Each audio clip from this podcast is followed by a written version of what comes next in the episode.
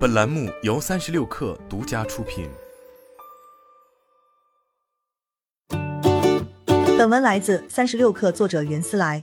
在维护几小时后，十月十八日夜，苹果商店低调上架两款新 iPad。去年苹果秋季第二场发布会发布了 MacBook Pro 和 AirPods 三，今年只是 iPad 系列更新，而且并不是什么重大革新，当然没必要开场发布会。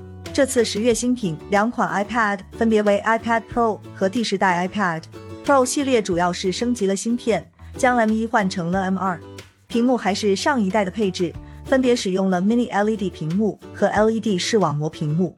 但新版 Pro 起售价格比上一代贵了六百元，十二点九英寸的更是贵了八百元。入门版 iPad 反而显得更新幅度更大。第十代 iPad 第一次使用和全面屏，去掉正面 Home 键。Touch ID 集成到侧边电源键，而且第十代 iPad 首次用上了一千两百万像素的横向 FaceTime 摄像头，横向使用时，用户也能继续看向摄像头。更大的变化是，iPad 十终于使用了和 Pro 版本相同的 Type C 接口，而且支持二十 W 快充。而更新后的 iPad 十价格也大幅上涨，WiFi 版本起售价比第九代贵了一千一百元，达到三千五百九十九元。